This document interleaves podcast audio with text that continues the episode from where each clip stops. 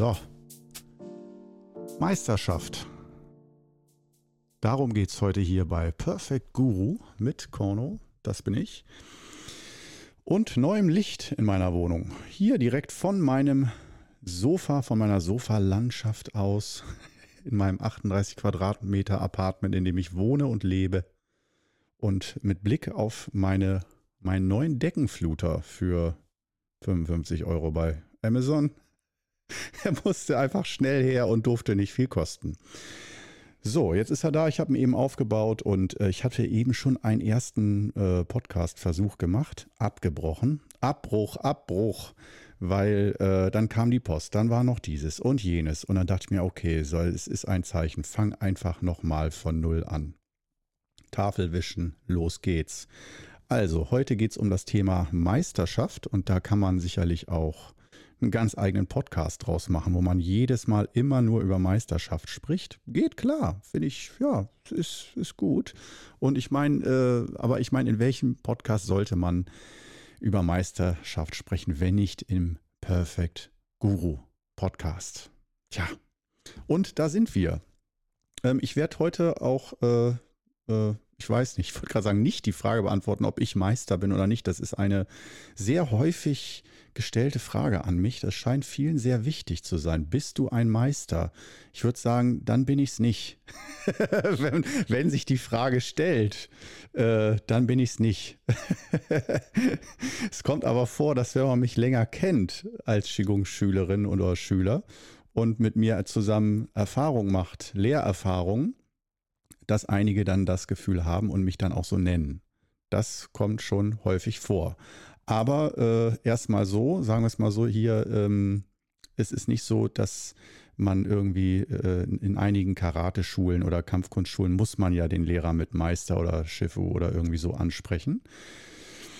Und ähm, das ist bei mir nicht so. Man, wenn man das Gefühl hat, man möchte mich Meister nennen, weil das sich adäquat anfühlt, dann ja, bitte, mach es.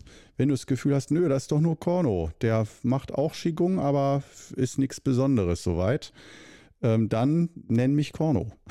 Das ist die ganz einfache Lösung mit der Frage. Und wenn man mich dann fragt, und fühlst du dich als Meister? Dann bin ich da jetzt an dieser Stelle auch mal ganz ehrlich und sage, ja, es gibt äh, Momente, in denen fühle ich mich echt krass als Meister und denke, wow, äh, was habe ich da wieder Geiles hingelegt? Unglaublich. Und nicht jetzt äh, überzogenes Selbstvertrauen. Echt, echt ganz neutral. Und es gibt Momente, wo ich denke, ui. Das war alles andere als meisterhaft. Aber zum Glück ist es so, dass äh, wenn es ums Thema Qigong geht, ähm, also man kann es auch so betrachten, wenn es ums Thema Qigong geht, dann ähm, habe ich da schon eine ziemlich breite Brust. Dann denke ich schon, ja, äh, ich bin wirklich nicht der perfekte Qigong-Typ, der alles immer richtig macht. Und aus meiner Sicht ist das auch gar nicht Sinn der Sache, wenn man den Begriff Meister, Meisterin definiert. Was das bedeutet, kann man ja auch mal so rumfragen. Was bedeutet denn? Was muss man da alles können oder wissen? Oder wie muss man da sein, ähm, um sich so nennen zu dürfen? Und äh, irgendwo denke ich auch so, ist das wirklich so wichtig, dieses Wort Meister, Meisterin? Ist es so wichtig? Ja, es ist ab und zu wichtig. Für mich persönlich nicht. Ich, mir wäre es lieber, dieses Wort gäbe es gar nicht. Aber ähm, es ist so, das ist ja eine Frage häufig von Respekt und dann auch von Hierarchie und von Autorität. Und da kann man immer sagen, oh, Autorität, rotes Tuch, ganz schlecht, Demokratie, Gleichberechtigung, alle Meinungen sind gleich viel wert. Und oh, da gehe ich gleich mal aufs Glatteis. Nein, nicht alle Meinungen sind gleich viel wert. Das ist meine Meinung. äh, nein, das glaube ich nicht. Wenn jemand sehr viel Erfahrung hat äh, in einem Bereich, und das muss nicht Qigong sein, und ein anderer hat gar keine Erfahrung damit, dann ist von meinem Gefühl her sind da, haben beide eine Meinung, beide Menschen sind gleich viel wert. Aber die Meinung desjenigen, der sich viele Jahre intensiv mit einer Thematik beschäftigt hat, ist aus meiner Sicht fundierter und aus meiner Sicht mehr wert, hat mehr Wert als jemand, der gar keine Erfahrung hat. Und ja, wenn man jetzt den inneren Widerstand spürt, man kann immer sagen, manchmal ist der frische Blick aber auch der, der in die Tiefe geht. Also, dass manchmal das Nichtwissen oder dass manchmal die Erfahrung auch dazu führen kann, besonders negative Erfahrungen, dass man schnell zumacht und sagt, das geht nicht, das geht nicht, das geht nicht, habe ich alles schon probiert. Und dann kommt jemand, der es einfach nicht weiß, dass das nicht geht äh, und macht es einfach. Ja, und dann kann man sagen, wie jetzt war jetzt die, äh, die Meinung desjenigen, der negative Erfahrungen gemacht hat, wertvoller als der, der gar keine Erfahrung gemacht hat? Interessante Frage, oder? Und dann kann man natürlich in dem Fall sagen, ne, der Jungspund hatte recht. Der hat das einfach gemacht und hat sich nicht von negativen Vorstellungen oder schlechten Erfahrungen äh, ablenken lassen, sondern einfach das Ding gemacht. Und dann, ähm, ja, kann man sagen, okay, also in einigen Ausnahmefällen, denke ich, ist dieser Anfängergeist, dass man unvorbelastet ist, keine Erfahrung hat, kann manchmal von Vorteil sein, sodass es dann im Endeffekt meisterhafter aussieht, von außen betrachtet, als jemand, der schon 10, 20, 30 Jahre lang sich damit beschäftigt hat und ein ganz persönliches Erfahrungsfeld hat, was da geht, was nicht geht, so ein Erfahrungshorizont sozusagen. Wenn man den nicht hat, hat Vor- und Nachteile. Das heißt, auch als Anfänger kann man graduell oder punktuell ähm, meisterhaft sein und durch einfach die Offenheit und das Vertrauen, was am Anfang oft da ist, und ähm, das ist, denke ich, auch eine der Hauptaufgaben von sogenannten fortgeschrittenen Schülern oder Leuten, die sich Meister nennen, dass man immer wieder guckt, wo habe ich selber meine Grenzen gesetzt, wo ich denke, das geht mit Qigong zum Beispiel. Wir bleiben mal beim Qigong und jetzt nicht Maurerhandwerk oder äh, im Bankwesen oder so, sondern einfach mal Qigong, ganz konkret. Und ähm, da habe ich ja auch Erfahrung gemacht mit äh, zum Beispiel Gesundheit von Schülern und von Klienten. Ähm, von Patienten darf ich, glaube ich, nicht sprechen, weil ich kein in Deutschland studierter Arzt bin. Äh, weiß ich auch nicht. Aber auf, ich sage einfach mal Klienten, also Leute, die zu mir kommen und sagen, ähm, massiere mich oder mach mich wieder heile oder hilf mir dabei bei dem Prozess. Und da habe ich ja auch Erfahrungen gemacht, ich meine persönlichen Erfahrungen, was da geht und was da oft nicht funktioniert hat. Und das wird dann ja für mich, das erhebt man dann halb bewusst, halb unbewusst zur Regel, dass man sagt, wenn jemand einen fragt, so, hey, ich habe zum Beispiel, mh, hm, machen wir mal ein konkretes Beispiel, einen Hexenschuss. Wenn jetzt jemand sagt, ich habe einen Hexenschuss, kannst du das wieder gerade biegen? Ähm, dann würde ich sagen, ähm, ja, kann ich. Ich kann dir dabei helfen. Also es biegt sich vielleicht auch von selber gerade nach ein paar Wochen, aber ich kann dir bei dem Prozess helfen, dass das beschleunigt wird, dass das besser geht. Äh, ich bezeichne mich selbst als Rückenexperten. Ich habe sehr viele Rücken von vielen Menschen behandelt und ähm, äh, nicht nur Rücken. Also von, aus meiner Sicht kann ich da sehr viel machen, aber wir bleiben mal beim Thema Rücken und Hexenschuss. Und ähm, wenn da jemand sagt, ja, kannst du das denn sofort wegmachen? Da ist meine Erfahrung, äh, nee, das ist vielleicht schon einmal vorgekommen, aber das dauert danach trotzdem noch ein paar Stunden oder Tage und dass man während der Behandlung oder dass ich, nicht Mann, dass ich während der Behandlung einen Hexenschuss einfach wegzaubere und danach ist das einfach weg. Das können vielleicht andere Qigong-Meister ähm, und haben das als Fähigkeit. Das kann ich nicht oder so selten, dass ich das auf jeden Fall nicht versprechen würde. Und auch, dass dir der Output zum Beispiel bei mir so ist, wenn ich jemandem persönlich helfe, dass wenn die Wirkung kommt, das ist nicht immer gleich. Das heißt, bei jemandem, bei einem dauert es einen Tag, beim anderen zwei Wochen. Ähm, da gibt es schon Erfahrungswerte. Es ist nicht x-beliebig. Ich, ich, treffe da auch oft Aussagen, dass ich sage, von meinem Gefühl dauert das drei Tage oder sieben Tage und dann wird das gut sein oder besser sein. Und das ist nicht der, äh, wie sagt man, Weisheit letzter Spruch. Weisheit letzter bla bla bla, weiß ich nicht. Aber ähm, du siehst, kommen wir zum Punkt, ähm, dass es ganz oft um Grenzen setzen geht. Grenzen werden durch Erfahrungswerte gesetzt die du machst. Das geht, das geht nicht, das geht vielleicht, das geht in einigen Fällen und so weiter und so fort. Und ähm, da bin ich mir meiner Grenzen durchaus bewusst. Das heißt, äh, das ist auch nicht schlimm, äh, dass ich die habe. Und ähm, das ist auch ja so eine gewisse Sicherheit, ne, dass man auch damit kommunizieren kann. Wenn man gefragt wird, du, ich habe Depressionen, wenn ich jetzt, äh, war eine Frage neulich im YouTube-Kommentar, wenn ich jetzt die Übung stehen wie ein Baum mache, wie lange dauert das denn, bis das besser wird? Wochen, Monate, reicht das überhaupt nur mit Qigong oder äh, brauche ich da noch viel mehr anderen Input oder so? Und ähm, da würde ich auch schon Aussagen treffen. Da würde ich jetzt nicht sagen, ach du, das dauert bei einem eine Woche, beim anderen ein halbes Jahr Qigong, das kann man gar nicht sagen. Das ist mir äh, zu äh, entspannt und zu sehr auf Nummer sicher. Da bin ich dann doch schon jemand, der sagt, doch, es, ich habe Erfahrungswerte, zahlreiche. Und die sind, dass es normalerweise nach zwei bis drei Wochen entscheidend besser ist, wenn du täglich 20 bis 30 Minuten Qigong übst. Und zwar stehen wie ein Baum. Und zwar echt und nicht nur la la, vielleicht habe ich geübt, ja, ich glaube schon, sondern echt jeden Tag geübt, weil dir der Arsch auf Grundeis geht und es nicht anders mehr geht. Und äh, auch wenn du sonst gar keinen Antrieb und Motivation und Kraft mehr zum Leben hast, du stellst dich jeden Tag hin und übst. 20, 30 Minuten, das ist der einzige Auftrag, den du noch hast.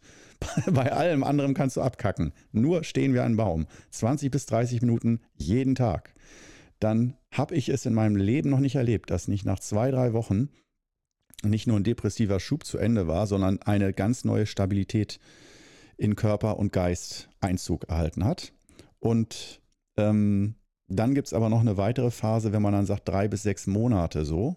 Ähm, dass wenn man das dann weiter übt, drei bis sechs Monate, dass das sich immer tiefer stabilisiert und äh, dass es noch mal besser und besser wird. Das heißt, man ist nicht nach zwei bis drei Wochen geheilt für immer, sondern ähm, wenn man diese, sagen wir es mal so, diese Voraussetzung hat für Depression, sprich Nieren-Chi-Mangel, ähm, dann, äh, ich komme übrigens auch aus der Ecke selber her, als Jugendlicher hatte ich Depressionen schwere Depression, alles unerkannt, nicht diagnostiziert, alles einfach nur, der Junge ist immer schlecht drauf und so und äh, übellaunig und äh, komisch und bla bla bla. Ja, also es hat nie jemand in Worte gefasst. Das musste ich selber innerhalb von vielen Jahren rausfinden, was da los war. Aber es hat mich auch auf den Weg gebracht von Qigong und Zen und so weiter. Also kann ich mich da gar nicht so sehr beklagen.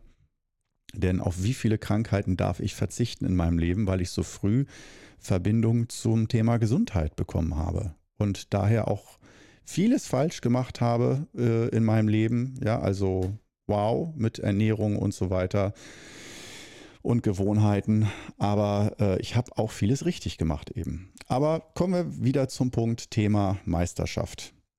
Das ähm, obwohl, warum sollen wir zum Punkt kommen? Wir sind hier äh, bei Perfect Guru. Hier wird um den heißen Brei geredet. Das ist Sinn und Zweck dieses Podcasts im Allgemeinen. Aber wie gesagt, bei der Thematik heute, bist du ein Meister, bist du kein Meister? Ab wann ist man Meister? Was muss man da können und nicht können? Ähm, erstmal für mich persönlich bedeutet, das ist ja eine ganz subjektive Sache und nicht, wie ist das im Allgemeinen, ähm, sondern letztendlich muss jeder für sich diesen Begriff definieren. Und ähm, ich will heute mal so ein paar Definitionsansätze hier in den Raum werfen und dann kannst du dir ja deine eigene Definition davon machen. Und ähm, ja, es ist so, dass, wie war das nochmal im Wudang-Gebirge, äh, die Meisterschaft ähm, ich glaube, wie war das? Äh, die Meisterschaft ist, glaube ich, dann da, du darfst oder du bist Meister, wenn drei Voraussetzungen da sind. Ich glaube, da gab es auch zwei verschiedene Versionen. Ähm, ich, ich nenne einfach mal alle. Ich glaube, die, die, die richtiger ist oder die, die auf jeden Fall präsenter in mir ist, ist, dein eigener Meister sagt, so, jetzt bist du fertig. Oder er schmeißt dich einfach raus aus dem Lehrbetrieb und sagt, so, ich will dich nie mehr wiedersehen und du weißt aber, dass der das macht nicht, weil du irgendwie zu schlecht bist oder böse oder irgendwas getan hast, sondern weil du fertig ausgebildet bist. Und wenn du Meister bist, solltest du, wenn er dich rausschmeißt, nicht denken, warum, sondern dann sollte man schon wissen, so, okay, ja, ich kann jetzt auch alles. Ich kann jetzt auf eigenen Beinen stehen. Oder du denkst, hä, warum? Und ein halbes Jahr später geht dir ein Licht auf und denkst du, ja, äh, weil ich äh, fertig ausgebildet bin. Das heißt nicht als Mensch fertig entwickelt, aber ähm, sagen wir es mal so, selber laufen können. Ähm, so nennen das Meister häufig, dass man also nicht mehr den Meister braucht, der einen an die Hand nimmt, sondern dass man äh, sich selber äh, in der Lage ist, sich selber zu korrigieren, sich selber weiterzuentwickeln und Selbsterkenntnis sozusagen äh, auf dem Schirm hat und weiß, wann was nötig ist, um sich selber weiterzuentwickeln. Und man braucht nicht mehr von außen diesen Anschub eines anderen Meisters, der immer sagt, so, jetzt Arsch hoch und hier, äh, ne?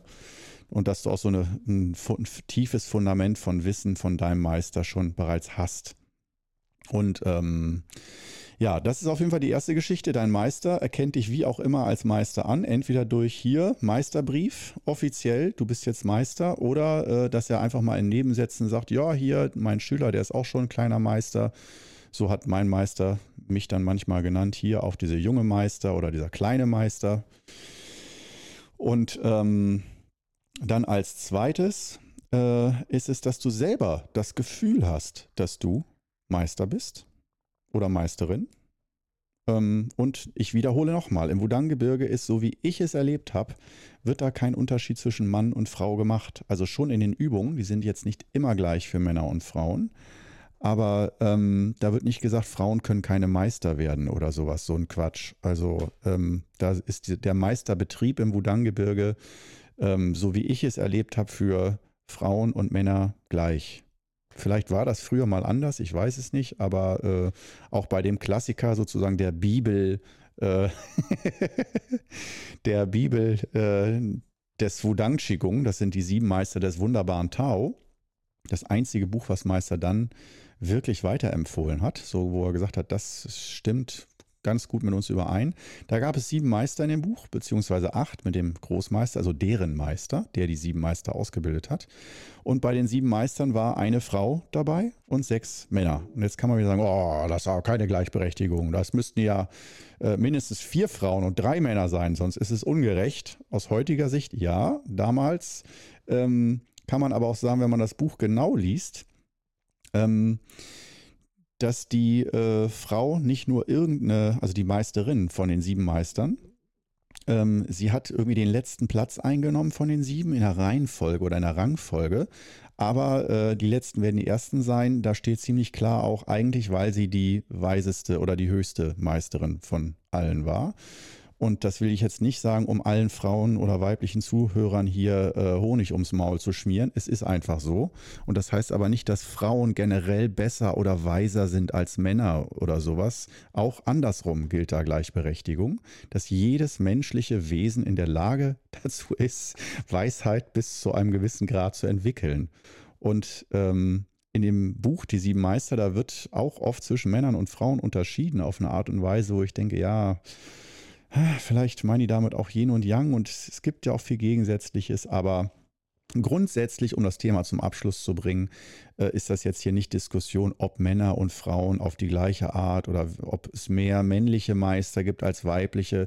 Diese Fragen finde ich uninteressant, sondern mehr, wir sind bei dem Thema, ab wann ist man Meister aus Sicht von meinem Meister, so wie er mir es gesagt hat, im Wudang-Gebirge, da muss der eigene Meister der dich ausgebildet hat, sagen, du bist jetzt fertig oder dich rausschmeißen auf eine gewisse Art und Weise.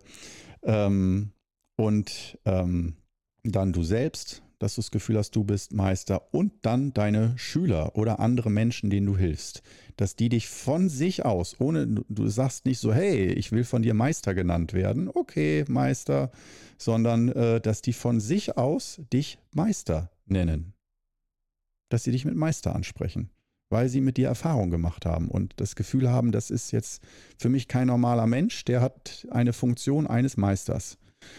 Und ähm, das ist sozusagen, das sind so die drei Bestätigungen, die du brauchst, ähm, um dann offiziell im Wudang-Gebirge als Meister zu gelten.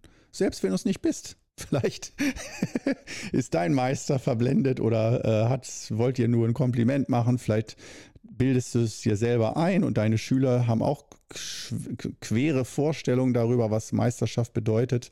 Und dann bist du vielleicht gar kein echter Meister, aber fühlst dich so oder das kann, ist sicherlich alles schon vorgekommen. Und äh, Meister sein, und jetzt kommen wir zu der, den ganzen Illusionen. Meister sein bedeutet aus meiner Sicht, und da gehen die Meinungen auseinander, Meister, Meisterin sein bedeutet, ich spreche im Folgenden mal nicht gendergerecht und nicht jedes Mal immer doppelt Meisterin und Meister. Ich hoffe, ich habe das jetzt grundlegend äh, klargestellt, dass damit beide Geschlechter gemeint sind.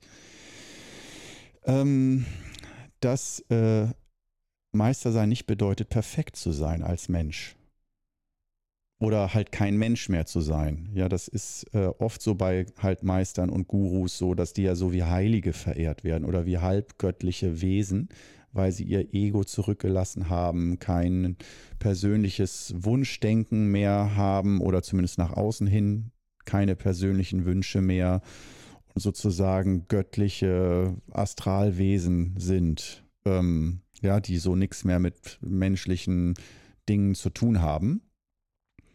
Und ähm, also menschliche Angelegenheiten wie äh, Gefühle, Trauer, ähm, Wut, Ärger und sowas, ne? dass man alle negativen Gefühle überwunden hat und äh, einen die Welt eigentlich gar nicht mehr berührt. Man steht schon über den Wolken sozusagen und kann von dort aus noch ein bisschen den Menschen zur Hand gehen, ihnen ein bisschen Rat, mit Rat und Tat zur Seite stehen, aber eigentlich ist man schon über den Wolken und ähm, es ist dem Menschlichen schon sehr, sehr fern. Das, diese Vorstellung haben sehr viele und solche Menschen gibt es mit Sicherheit auch. Ich habe noch keinen getroffen in meinem Leben, der so ist.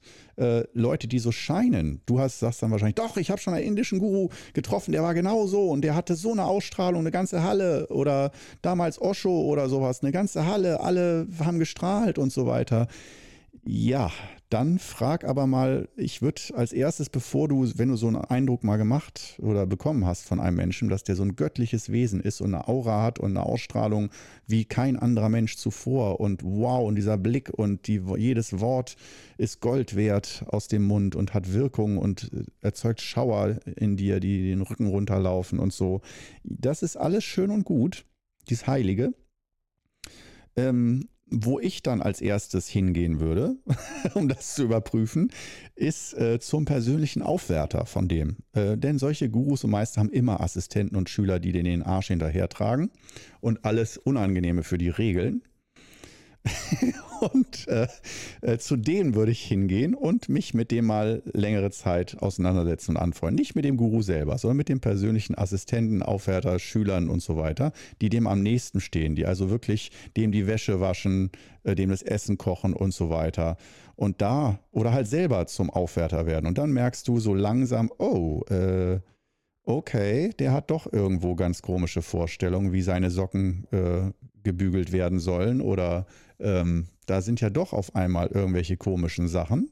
Obwohl der so eine Ausstrahlung hat, äh, ist der hinter verschlossenen Türen nicht unbedingt immer genau so perfekt.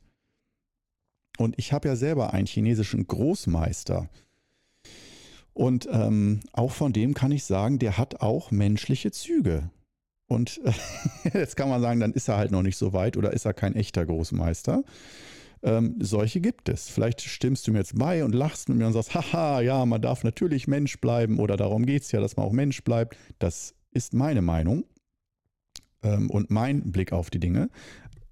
Aber ich weiß, es gibt auch viele Schüler oder Adepten, die fordern und verlangen von ihrem Lehrer, dass äh, er eine heilige, entmenschlichte Figur ist. Entmenschlicht im Sinne von noch in einem menschlichen Körper, aber ähm, halt keinerlei negative Gefühle in sich. Also das menschliche Herz komplett zurückgelassen. Und ähm, jetzt ist die Frage, finde ich, ähm, ist das sinnvoll? Ja, das ist so eine, würde ich sagen, eine, eine Lehrfrage, wo man sich drüber streiten kann oder auch nicht oder wo ich denke, da dürfen die zwei Meinungen im Raum stehen. Und ich habe da meine ganz feste Meinung. Vielleicht ändert die sich auch noch mal im Laufe des Lebens. Aber ähm, ich finde es sehr wesentlich, dass ein Meister, ein guter Meister, äh, und das Wort Erleuchtung lassen wir noch mal weg, aber auch erleuchtet, vollkommen erleuchtet, dass so ein Meister man vom Berg wieder runtergeht, vom Berg der Erleuchtung und tatsächlich sich dazu entscheidet, bewusst entscheidet für menschliche Gefühle, die ja oft auch mit Leiden zu tun haben. Ähm, man kann auch mal auf gut Deutsch sagen, die Eier zu haben, zu leiden. Aber warum leiden? Weil dich das verbindet. Gefühle äh, verbinden Menschen untereinander. Und aus meiner Sicht kannst du dich natürlich als Heiligenfigur verehren lassen und positive Wirkungen für Menschen erzeugen, gesundheitlicher Art oder wie auch immer.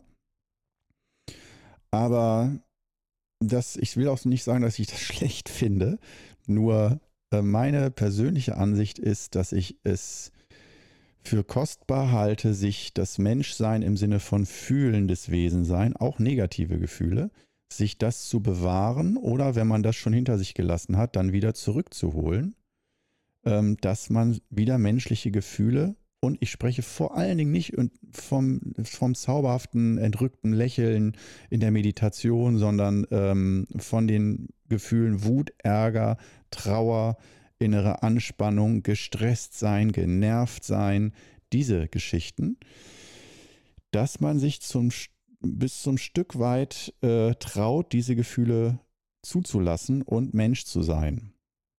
Und äh, ich will das nochmal unterscheiden. Ähm, die sozusagen erleuchteten, voll erleuchteten Meister, äh, das soll jetzt nicht so klingen, als würden die ihre Gefühle nur unterdrücken und würden das nicht zulassen oder sowas. Nee, die haben wirklich, das ist, gibt Techniken, die ich auch über Jahre geübt habe, um äh, das menschliche Herz, das Herzfeuer nach unten bringen, das kleine Herz, das Ego öffnen hin zur großen Natur und so weiter.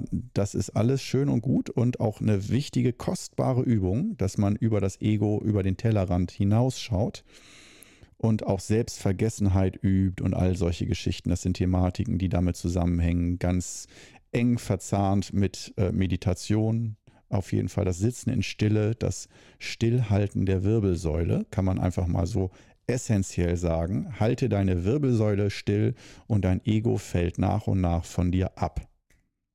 Und das klingt doch nicht schlecht, oder? Wenn das Ego abfällt und dann kommen noch so schöne Zen-Sprüche dazu, kein Ego, kein Problem, so ein Autoaufkleber für hinten drauf. Kein Ego, kein Problem oder kein Selbst, kein Problem. Das sind so klassische, markante Sprüche im Zen. Ne? Wenn du kein Selbst hast, hast du kein Problem mehr. Und warum sollst du dich dein Leben lang mit Problemen auseinandersetzen? Setz dich einfach mit deinem Selbst auseinander, dass du das loslässt. Und dann lösen sich alle Probleme in Luft auf. Dann hast du auch keine Probleme mehr. Und ähm, ja, das sind alles markige Sprüche, die sich sehr sinnig und sehr stimmig anfühlen. Oder zumindest für mich sich früher sehr, weil diese Einfachheit, diese Kraft in den Worten, ne, kein Selbst, kein Problem, das kann man jederzeit sich vergegenwärtigen und sagen, ja, boah, was bin ich für ein Idiot, dass ich an meinem Selbst hänge, an meinem Ego. Ich Idiot. Das ist doch alles Illusion. Alles nicht echt. Aber ähm, kaum jemand, äh, alle sagen immer nur, wie schlecht das Ego ist und nicht, ähm, was das Ego für Funktionen hat. Dass das ganz natürlich entstanden ist, dieses Ich-Gefühl. Das ist Natur. Das Ich-Gefühl ist nicht Sünde oder die Schlechtigkeit als solche und das Böse, sondern das Ego, dieses Ich bin getrennt, ich bin ein Einzelwesen, das ist entstanden aus der Natur heraus, wie eine Blume auf einer Wiese. So ist auch das Ego erwachsen aus der Evolution heraus, wo, woher auch immer. Und man muss nicht genau fragen, ähm, wann ist es entstanden, äh, vor 10.000, vor 50.000, vor 200.000 Jahren oder wie hat sich es entwickelt bis heute. Das, das sollen andere erforschen und herausfinden, sondern äh, ich finde den Ansatz sehr spannend und sehr schön erstmal zu sagen, Moment, wenn das Ego entstanden ist, dann muss das irgendeine Funktion gehabt haben. Und zwar eigentlich ganz klassisch wieder mal dieses, dieses Überleben der Spezies. Dass irgendwie jemand, der ein Ego hatte, bis zum gewissen Grad äh, oder eine Kultur, eine Gemeinschaft, wo jeder sich auch als Einzelwesen wahrnimmt und nicht nur als fließende Energie oder sowas, äh, verbunden mit dem Kosmos, sondern als getrenntes Wesen. Solche Menschen müssen in, auf irgendeine Art und Weise besser überlebt haben in der Natur dass man verstanden hat, okay, ich muss mich wirklich um mich kümmern und ich muss auch wirklich was essen, damit ich überlebe, damit ich überlebe. Und ähm, ja, da will ich auch jetzt gar nicht so viel mehr weiter drauf eingehen, nur ähm, erstmal so äh, eine kleine Lanze brechen fürs Ego. Das Ego wird immer so oft schlecht gemacht, aber äh, das Ego jetzt als höchste Weisheit hochzuhalten, dass es darum geht, egoistisch zu sein und nur auf die eigenen Bedürfnisse zu achten, und nichts anderes mehr zu sehen, das habe ich damit nicht gemeint.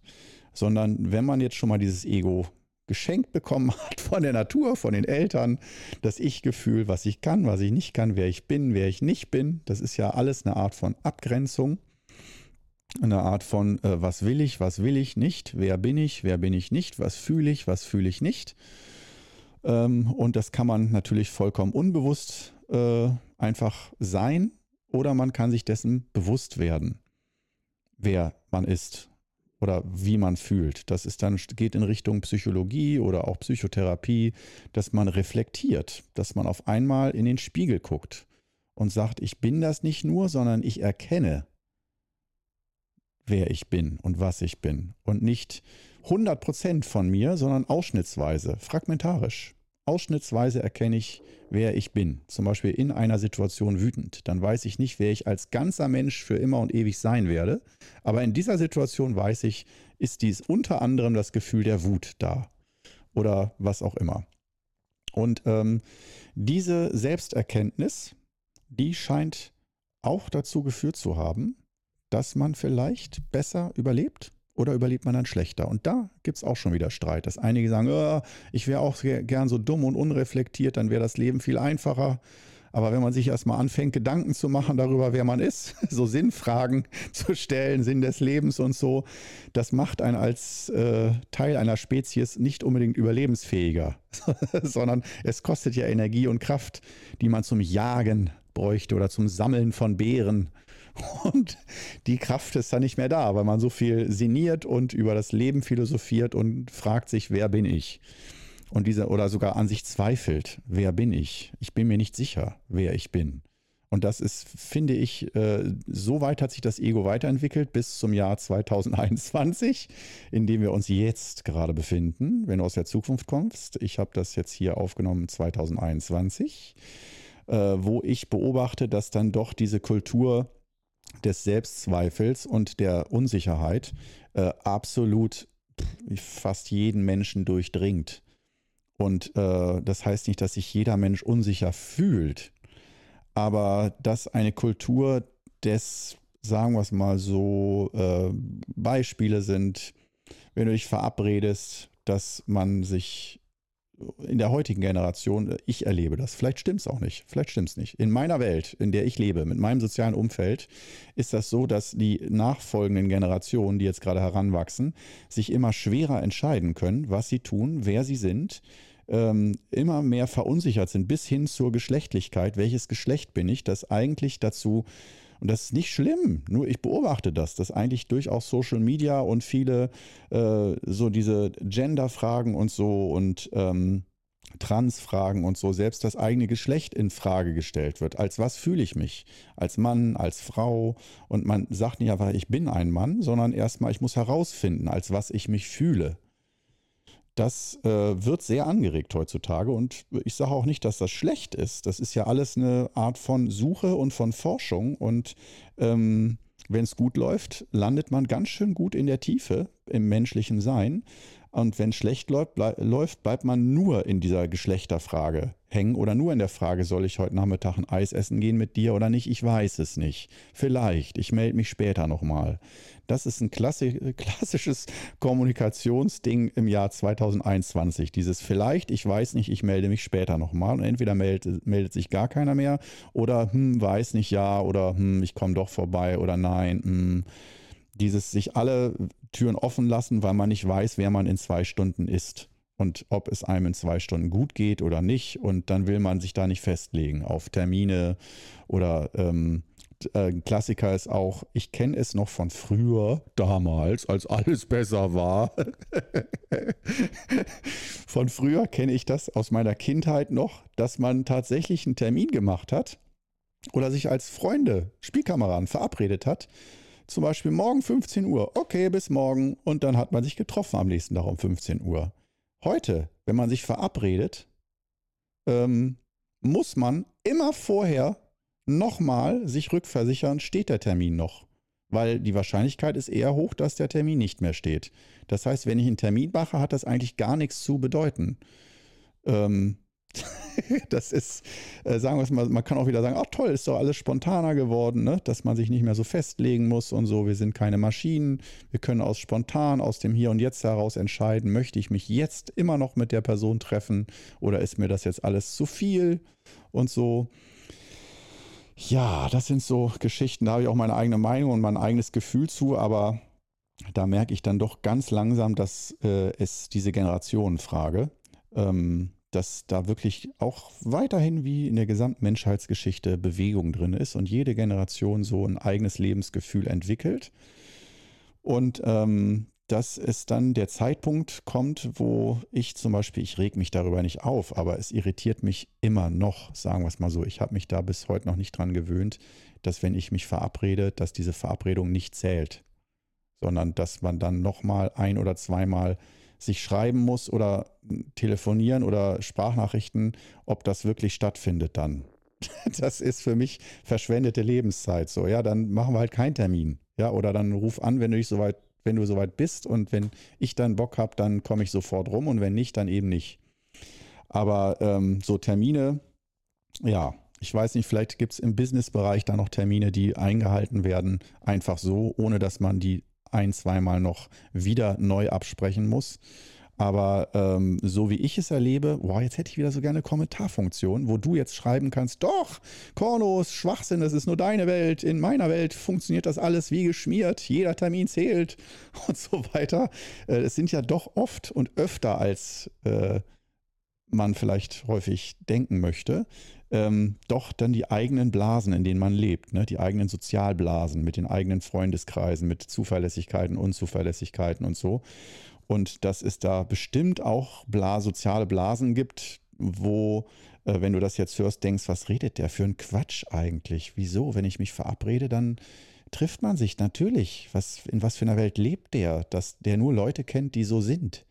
Ja, also das würde mich jetzt nicht verwundern, aber ich habe es jetzt einfach mal so in den Raum gestellt. Und das, das finde ich jetzt schade beim Podcast, dass im Gegensatz zum YouTube-Video, da könntest du jetzt direkt runterschreiben, Korno, bei mir ist genauso, ich sehe das auch so, oder Korno, so ein Quatsch, da solltest du nochmal die andere Freunde oder Familien und so weiter suchen, die anders sind. Äh, das ist nicht so, dass alle so sind. Und ich will auch nicht sagen, alle sind immer so, aber dass das ein Phänomen ist, das ich beobachte. Und äh, darauf folgt das wunderschöne Phänomen, dass ich es wieder geschafft habe, vom Thema Meisterschaft abzulenken. Also wieder endlich um den heißen Brei und nicht in den heißen Brei rein, sondern um den heißen Brei rum. Meisterschaft. Wie bin ich jetzt dahin gekommen? Ich weiß es einfach auch nicht mehr. Ist auch egal. Wir kehren zurück zum Begriff Meister, Meisterin. Was ist, was ist das? Kommt man dahin? Lohnt sich das? Meisterschaft. Ähm, sollte man das erreichen? Ach ja, ich glaube, das ging so ein bisschen in die Richtung mit Gefühle zulassen und so weiter und Ego. Genau, das war diese Geschichte. Weil ja viele, denke ich, auch denken, ein Meister, ein spiritueller Meister oder so ein Energiemeister darf kein Ego mehr haben und dass ich dann klarstellen wollte, doch aus meiner Sicht ähm, sollte sich nicht sollte gar nichts. Jeder macht, was er will. Aber ähm, ich finde es gut, wenn sich ein Mensch, der ähm, sich mit Techniken auseinandersetzt, das Ego zurückzulassen oder ähm, das kleine Ego sozusagen zu öffnen für die große Natur, für äh, das große Herz. So nennt man das auch manchmal. Das kleine Herz ist dieses Ich und ich will und ich kann nicht und ich äh, bin sauer und ah, und begrenzt und habe keine Kraft mehr und bin erschöpft und ah, und will dieses und jenes. Äh, dieses, diese, man sagt im Chinesischen auch dies, diese Absicht, die ein kleines Ego hat, dass ein kleines Ego fast immer eine Absicht hat aus ich will oder ich will nicht. Und dass das ganze Handeln immer aus Strategien besteht, um zu dem hinzukommen, was man will und das zu ähm, auszusparen, was man nicht will. Und ähm, dass man da praktisch gefangen drin ist, weil äh, dann bist du unfrei. Du musst dein ganzes Handeln, dein ganzes Sein, alle Leute und dich selbst, alles muss mal ständig manipuliert werden, bis hin auch zur Gesundheit. Ja, wenn du Qigong machst, um gesund zu werden. Das ist ja auch, das Ego will keine Schmerzen und will ein besseres Gefühl haben und dann macht's Qigong. Und ähm, nicht einfach aus sich selbst, aus der Natur heraus, wie man atmet, sondern nee, da gibt es einen Grund für. Und das ist schon Ego. Qigong zu machen ist egoistisch. Da ist ein Plan dahinter, da ist ein Wille dahinter. Mir geht es nicht gut und ich will das ändern. Das kleine Ego will das ändern. Und man sagt dann häufig so, ja, das ist ja erstmal ein guter Anfang. Aber wenn du dann tiefer in der Materie bist vom Qigong, ähm, dann solltest du langsam mal wollen, dass du nichts mehr willst. dass du dann erleuchtet bist und äh, dass du in Verbindung mit allem bist, aber halt völlig über den Dingen, aber auch natürlich dann Bodenhaftung noch hast und alles und ein perfektes Wesen bist. Entwickel dich dahin zum perfekten Wesen. Oder auch wie ähm, ein, äh, eine, eine auf YouTube kommentiert hat im Video, wo das überhaupt nicht gepasst hat irgendwie. Äh, sie wollte mich sozusagen irgendwie Aura analysieren. Oh, es klingelt. Äh, Strom wird abgelesen. Ich mache gleich weiter. Ich Pause. So, das hört sich für dich jetzt an wie drei Sekunden Pause. Es war aber eine halbe Stunde Pause. Der Mann von der ISTA, also Wasserzählen und Wasserzähler und so, war da und hat nicht die Werte abgelesen, wie ich dachte, sondern gleich alles ausgebaut, umgebaut für zwei Wohnungen. Und äh, das musste betreut werden und zumindest bis zu einem gewissen Grad. Und jetzt bin ich komplett raus aus dem Thema. Ich weiß doch, es ging um das Thema Meisterschaft und so Fragen wie, ab wann ist man Meister? Bin ich ein Meister? Bist du eine Meisterin, ein Meister? Was bedeutet, ist das wichtig überhaupt? Und alle Fragen, wo man dann schnell hinkommt beim Thema Meister mit diesem klassischen Ego-Ding. Ist das schlecht? Ist das gut? Und so weiter. Das habe ich noch einigermaßen auf dem Schirm. Äh, ja, Jetzt haben wir noch 20 Minuten. Irgendwie habe ich aber das Gefühl, ich hätte alles schon so weit abgehandelt, als hätte dieser Mann von der Ista wie ein göttliches Wesen äh, genau in dem Moment geklingelt, wo eigentlich schon thematisch alles abgehakt gewesen ist. Wäre dies ein YouTube-Video, dann ja, hätte ich jetzt gesagt, tschüss, schönen Tag noch und bis zum nächsten Mal. Wir sind ja aber bei Perfect Guru und weil ich ja so perfekt bin, mache ich einfach weiter. wir, wir hängen jetzt hier noch miteinander ab. Genau ob Meister oder nicht, wir hängen miteinander ab und äh, genau, ähm, ja, ich habe soweit zum Thema Meisterschaft aber eigentlich alles gesagt. Mehrwerte sind schon da. Offizielle Version aus dem Wudang, ab wann man Meister ist, wie das dann ausschaut und so weiter.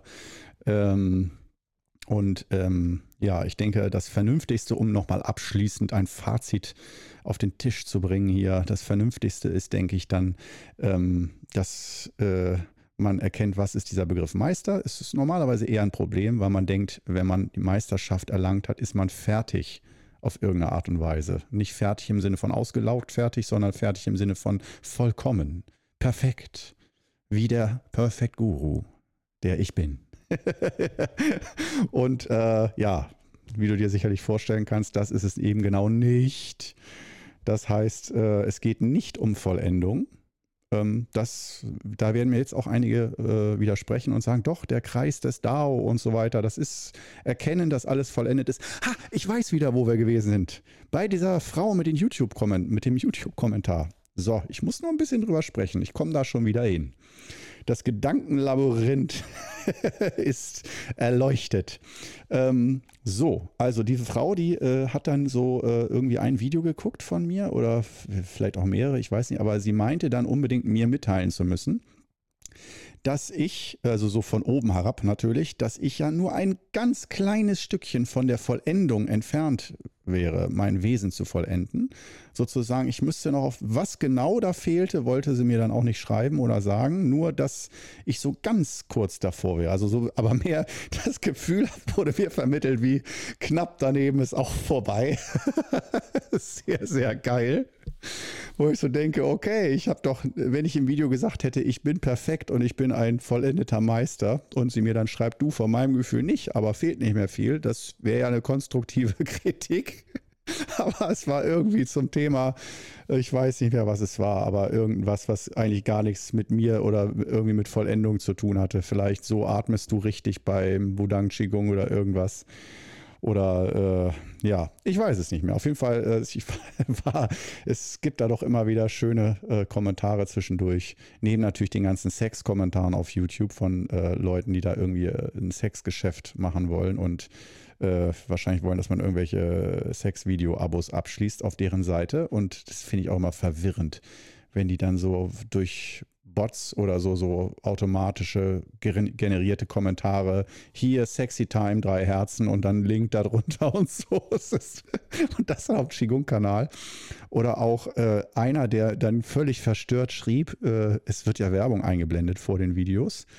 Und äh, einer schrieb völlig verstört, dass vor einem, vor einem meiner Videos er hat sich bei mir beschwert, so als würde ich die äh, Werbung persönlich aussuchen, die in meinen Videos läuft. Sehr geil, sehr, sehr cool. Also falls du es auch denkst, dann äh, streich das Lachen, dass ich von eben, ich lache dich nicht aus, sondern ich erkläre es dir. Also äh, nochmal auf den Punkt gebracht, die Werbung wird automatisch generiert bei YouTube. Die, damit habe ich nichts zu tun, weder mit den Inhalten der Werbung da werden Werbe Werbepartner, aber normal soll es schon so sein, dass die Werbung einigermaßen thematisch passt zu den Videoinhalten. Das heißt dann Gesundheitsthemen, äh, Pharmaindustrie und so, die kann sich da schön, schön einkaufen äh, und sagen, welche Medikamente und Salben und Tabletten du am besten nimmst, damit es dir besser geht. Und ähm, ich weiß nicht, du kannst mir auch sonst mal schreiben auf YouTube, welche Werbung du so immer siehst, äh, wenn du äh, meine Videos schaust. Ich weiß es selber nicht, weil ich habe YouTube Premium. Ähm, ich schaue mir keine Werbung an. Dafür zahle ich dann lieber 10 Euro im Monat, um äh, mich von der Gehirnwäsche zu befreien oder halt einfach kostbare Lebenszeit. Ich, da bin ich wirklich, äh, muss ich sagen, da habe ich keine Geduld. Das ist ja eine meiner größten Schwächen. Man muss ja bei Vorstellungsgesprächen so oft so sagen, was ist denn Ihrer Meinung nach Ihre größte Schwäche? Und da muss man immer sagen, ja, ich bin zu übereifrig, zu motiviert, einfach zu gut für alle anderen und so irgendwelche Fake-Schwächen, so, ne, die natürlich zeigen sollen, dass man in Wirklichkeit noch viel geiler ist als alle anderen. Und äh, nee, ich habe echt eine Schwäche und das ist keine gute Schwäche. Ähm, das habe ich so von Natur, Familienkultur und das habe ich einfach so mitbekommen und das konnte ich auch nicht einfach durch jahrelanges Qigong einfach wegtrainieren. Und das ist echt Ungeduld. Ungeduld ist Geduld ist eine Tugend und Geduld ist im Wudang die wichtigste Eigenschaft, die man haben sollte. Und ich will es auch nicht sagen, also mit Geduld ist, sind zwei Arten von Geduld gemeint. Einmal die Geduld ähm, im Hier und Jetzt. Du stehst in der Warteschlange am Supermarkt, äh, im Supermarkt und ähm, äh, du weißt, okay, vor dir sind fünf Leute und dann noch zweimal Storno und so. Diese Geduld, die, die habe ich nicht. das ist, oder halt Werbung gucken. Du willst dir ein Video angucken zum Thema, was dich interessiert und sollst dir vorher, und du siehst so die Uhr runterlaufen, 29 Sekunden Werbespot. Oder äh, am besten noch so bei Join oder so haben wir mal eine Serie geguckt, ähm, meine Partnerin und ich. Und äh, da war es dann so Werbeblock, wo dann von vornherein gezeigt wird, irgendwie eins von sechs also eine, die erste von sechs Werbungen, die dir gezeigt werden. Jede dauert 20 Sekunden oder 30 Sekunden. Ich, da, da bin ich, also früher ging das noch, aber heute drehe ich da am Rad. Ich kann es ganz schwer ertragen. Werbepausen. Äh, ich, ich gucke nicht, wenn ich mir eine Serie oder einen Film angucke, gucke ich den nicht, um mir Werbung reinzuziehen. Und da bin ich auch bereit für zu zahlen.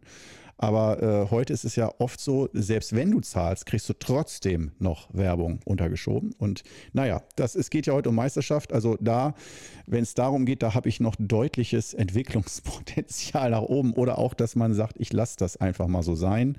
Aber die andere Art von Geduld, diese langfristige Geduld, ähm, da äh, muss ich, glaube ich, nicht lange mit dir diskutieren. Schau dir mal meinen YouTube-Kanal an.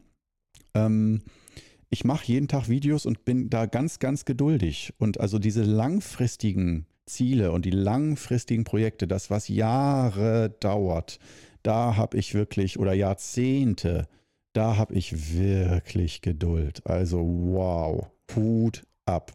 Da verneige ich mich vor mir selbst, wenn ich mir das mal bewusst mache da würde ich mich auch vor dir verneigen, wenn ich sehen würde, dass du so eine Geduld hast. Äh, weil alleine für YouTube zum Beispiel, da, es gibt so ziemliche Kennzahlen, so wie viele Videos und wie viele Abonnenten, was du da so bewegst und so. Und es ist ja zum Glück auch nicht meine Absicht, dass ich irgendwie äh, berühmt werden möchte oder Influencer oder sowas. Das ist nicht so direkt mein Interesse. Aber äh, auf jeden Fall mit äh, gute Schüler zu finden, die echt, äh, das ist so meine Absicht. Ich will gute Schüler finden, die echt Interesse am Qigong haben und mit mir das Ganze auch auf intensivere Art üben und nicht nur mal einmal in der Woche äh, so ein bisschen Entspannung, Wellness. Das ist auch alles gut sage ich nichts gegen, aber ich möchte auch ein Forum schaffen, wo intensiv Qigong gemacht wird, dass man auch mal zeigen kann, wenn man das richtig krass macht, dann gibt es auch andere Ergebnisse. So dass das nicht nur so ein äh, Qigong zu einem Begriff verkommt, naja, ist so ein bisschen Heilgymnastik und mal so ein bisschen Entspannungsspaß zwischendurch, wenn man nicht klarkommt, sondern wie toll man sich durch Qigong wirklich intensiv, tiefgreifend transformieren kann.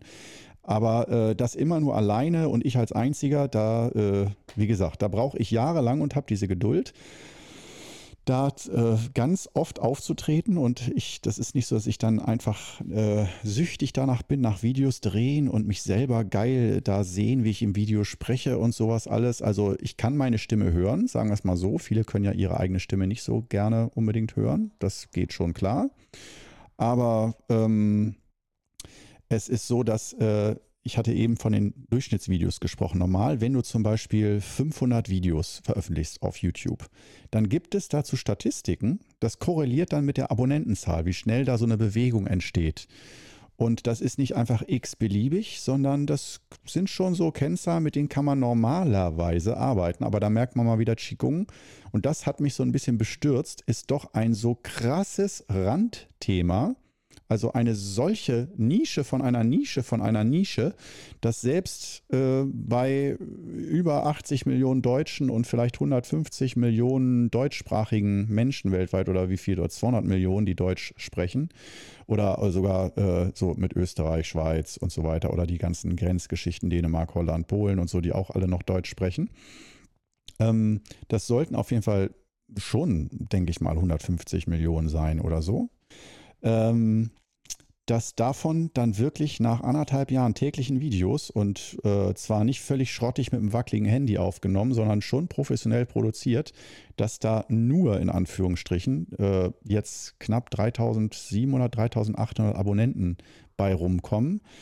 Da war ich so, also ausgerechnet hatte ich mir, das ist jetzt auch kein Weltuntergang, ne? nur ähm, ausgerechnet hatte ich mir schon, da müsste ich jetzt eigentlich bei 8000, 10.000 mindestens sein von den Geschichten. Da merkt man nochmal, wie viel langsamer das ist und das, da braucht man auch wirklich Geduld.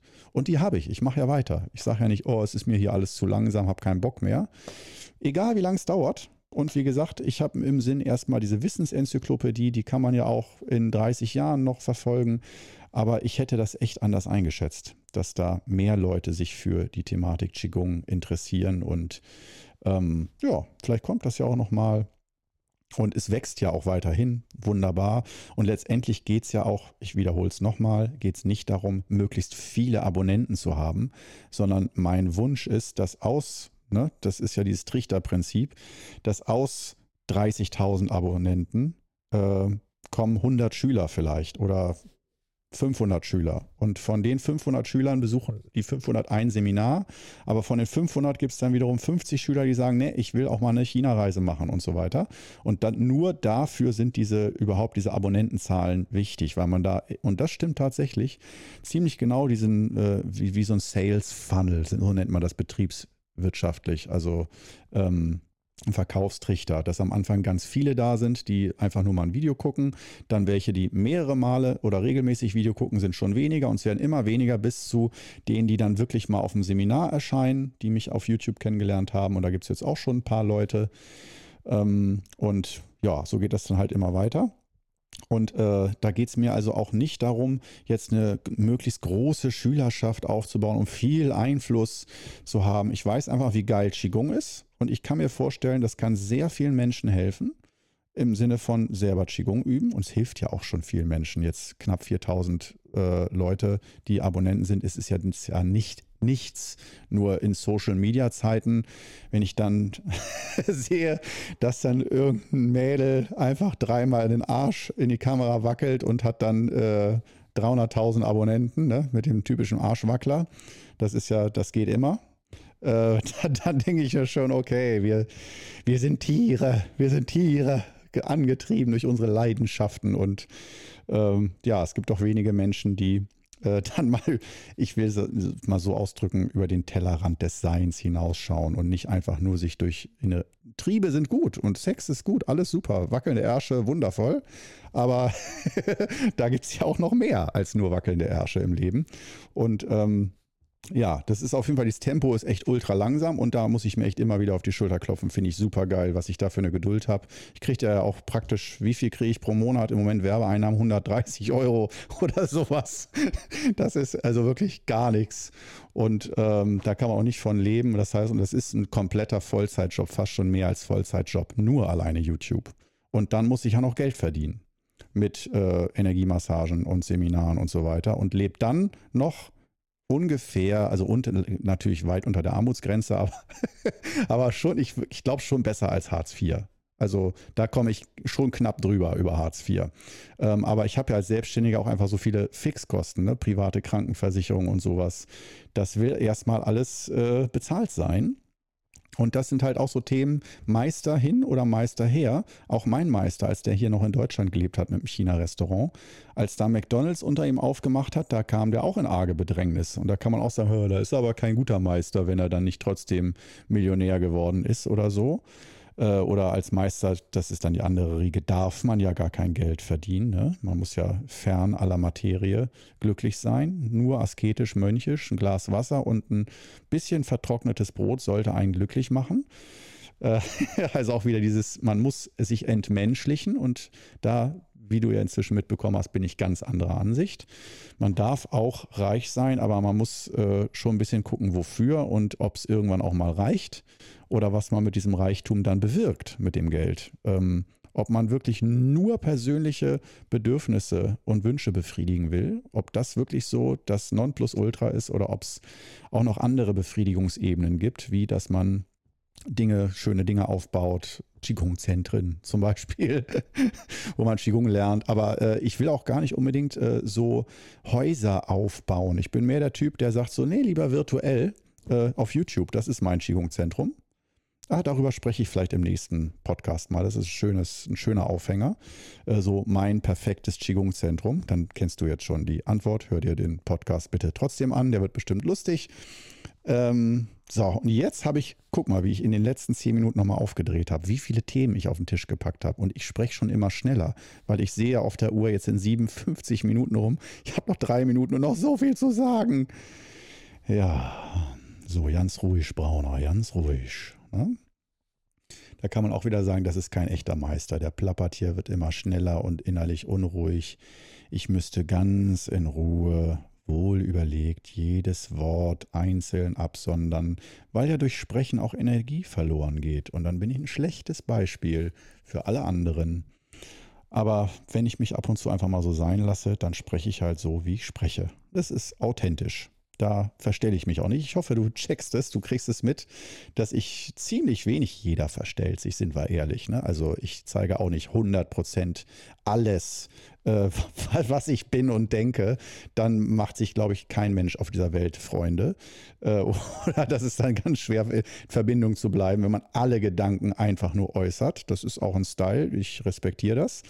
Also auch ich kontrolliere mich, aber ich versuche schon so viel wie möglich äh, echt authentisch zu zu sein und zu zeigen, um zu zeigen, was passiert, wenn ein Deutscher intensiv Qigong macht. Was kommt denn dabei nach 10, 20 Jahren raus? Was kann man da erwarten, was nicht? Und äh, die gute Nachricht ist, ähm, bei mir ist schon ziemlich viel passiert, aber es könnte noch besser sein. Und das ist eben wieder dieses Ding mit einer guten Gemeinschaft, mit guten Mitschülern, mit einer großen Schülerschaft, dass man zusammen übt ähm, und nicht unbedingt gleich eine Lebensgemeinschaft oder WG oder sowas. So weit denke ich gar nicht, sondern nur, dass man da, äh, so ich habe mich oft in äh, meiner Qigong-Karriere alleine gefühlt, dass ich natürlich auch Mitschüler hatte, aber man war oft sehr unterschiedlicher Meinung, sehr unterschiedlich die Übungen praktiziert und Qigong im Alltag angewandt und ähm, das war nicht immer so verbindend. Und ähm, ja, da merke ich schon so, was, wie geil könnte Qigong wirken auf jeden Einzelnen, wenn man da noch mehr die, dieses Gemeinschaftsgefühl und das, diese Gruppen, die Qigong-Gruppen, und damit meine ich nicht wöchentlich stattfindende Gruppen, sondern wirklich Intensivgruppen, äh, wenn man die hat, Da kann man, kommt man noch ganz woanders hin als ich in 20 Jahren. Und genau das will ich, ich will, dass es später mal den späteren Qigong-Generationen in Deutschland besser geht. Dass da einfach noch mehr Wirkung kommt, dass du noch schneller dich transformieren kannst, weil du Power hast, weil du Unterstützung hast von anderen Menschen. Und das ist das schöne Schlusswort, mit dem wir jetzt die letzten Sekunden hier das Outro gestalten. Schön, dass du bis zum Schluss durchgehalten hast. Sogar noch die Phase nach dem Istermann, der hier den Wasserstand abgelesen hat. Wunderbar. Dann sehen wir uns im äh, Sehen. Hören wir uns im nächsten Podcast wieder. Schön, dass du dabei bist. Ciao.